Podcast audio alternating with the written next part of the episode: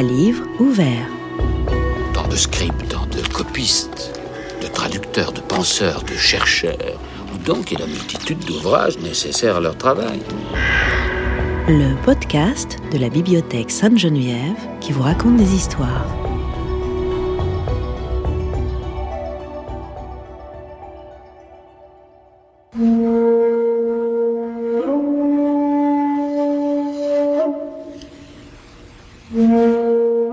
Récit que nous allons vous faire aujourd'hui est un récit graphique, un récit ornemental. C'est celui de la reproduction sur papier des frises du Parthénon sculptées par le grec Phidias au 5e siècle avant Jésus-Christ. Bien qu'il soit encore debout, le Parthénon, que l'on peut considérer comme l'un des monuments les plus emblématiques du monde occidental, a connu bien des tribulations et des vicissitudes. En 1687, la flotte vénitienne assiège Athènes alors qu'une guerre oppose la cité-État à l'Empire ottoman. Un boulet atteint le Parthénon, que les Turcs utilisent comme magasin à poudre. Le temple explose et sa toiture s'effondre. Des dessins réalisés quelques années auparavant par un peintre français, Jacques Carret, ont dès lors constitué les seuls témoignages fidèles du bâtiment et des sculptures qui ornaient son fronton.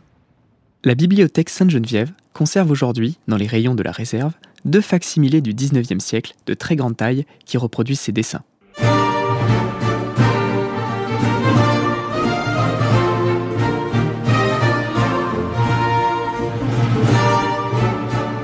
En 1674, alors que la Grèce est sous domination turque, un relevé à la sanguine des frises du Parthénon est réalisé par Jacques Carret, élève du premier peintre de Louis XIV, Charles Lebrun.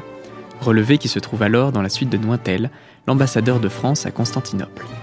Lors de son voyage en Italie, en Grèce, en Turquie, en Syrie et en Palestine, ce dernier s'était fait accompagner d'artistes pour dessiner ou peindre ce que son périple fournirait de plus intéressant. À Athènes, l'ambassadeur est subjugué sur l'acropole par le Parthénon et commande à Carré des dessins de ses sculptures. Carré se met au travail.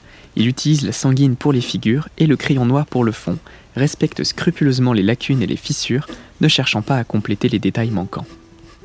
Jacob Spon, médecin et antiquaire lyonnais, alors présent sur les lieux, voit ses dessins lors de sa visite à l'ambassade de France à Constantinople et rapporte que Carré Il travailla deux mois et faillit s'y crever les yeux, parce qu'il fallait tout tirer de bas en haut, sans échafaud. Les frises culminant à plus de 10 mètres de hauteur, on imagine sans difficulté le caractère fastidieux de l'entreprise.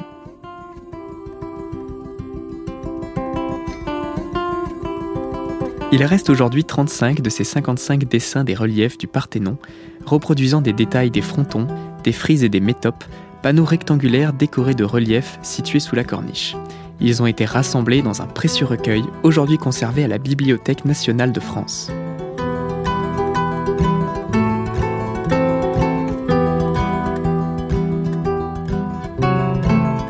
Les deux facsimilés, réalisés au XIXe siècle, dont il est aujourd'hui question, reproduisent très fidèlement ces dessins à l'aide de deux techniques différentes.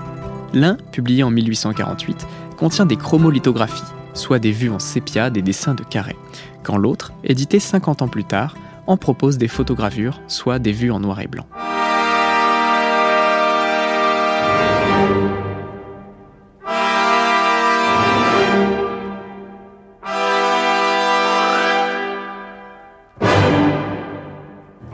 Arrêtons-nous un instant sur les techniques de reproduction graphique utilisées dans ces deux ouvrages. La lithographie est un procédé d'impression à plat, découvert à la fin du XVIIIe siècle, qui repose sur un principe physique simple, fondé sur la répulsion réciproque de l'eau et des corps gras. Le dessin est tracé à l'encre ou au crayon gras sur une pierre calcaire, qui est recouverte d'une solution chimique, entraînant la formation de sels hydrophiles. Lors du mouillage, l'eau est retenue dans les blancs du dessin, grâce au sel hydrophile, et lors de l'ancrage, au moyen d'un rouleau, l'encre d'impression est refusée dans les blancs et se fixe sur le tracé du dessin. Lors de l'impression, seules les surfaces sur lesquelles adhère l'encre seront susceptibles de s'imprimer.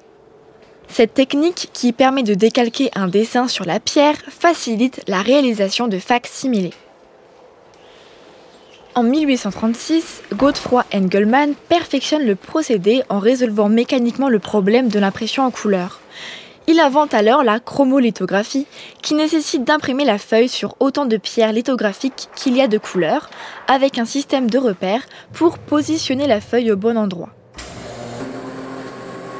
En 1876, Charles Gillot met au point la photogravure, qui permet de reproduire un dessin, une photographie, une estampe ou même un tableau. On prend un cliché de l'œuvre et on le transpose en relief sur une plaque de métal, garnie d'un produit photosensible que l'on expose à la lumière. La plaque de zinc ainsi gravée est ensuite ancrée et imprimée.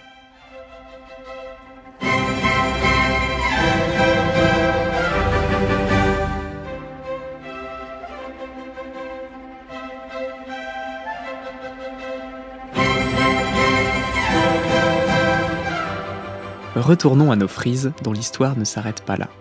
Acquises en 1802 auprès du pouvoir ottoman par Lord Elgin, ambassadeur britannique à Constantinople, elles sont emportées à Londres et vendues en 1816 au British Museum, où elles sont connues sous la fameuse appellation des marbres d'Elgin. Les dessins de Carré aident alors le musée à reconstituer physiquement ces frises qui y demeurent exposées depuis.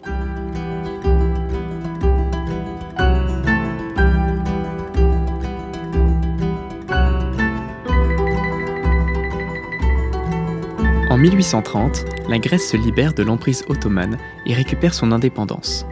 Depuis lors, les frises du Parthénon font l'objet de demandes de restitution auprès du Royaume-Uni. Si la dernière en date, appuyée en 2021 par un comité de l'UNESCO, venait à donner raison à la Grèce, le retour des frises dans le pays de Phidias pourrait s'accompagner d'une restauration qui nécessiterait l'assistance des dessins de Carré, qui, seuls, témoignent des sculptures telles que le monde a pu les admirer pendant près de 23 siècles. Nos reproductions, quant à elles, sont aujourd'hui de grands classiques des écoles d'art et d'architecture qui permettent la diffusion d'un savoir et l'étude, ailleurs que depuis Paris, Londres ou Athènes, des techniques employées par les Grecs il y a 2500 ans.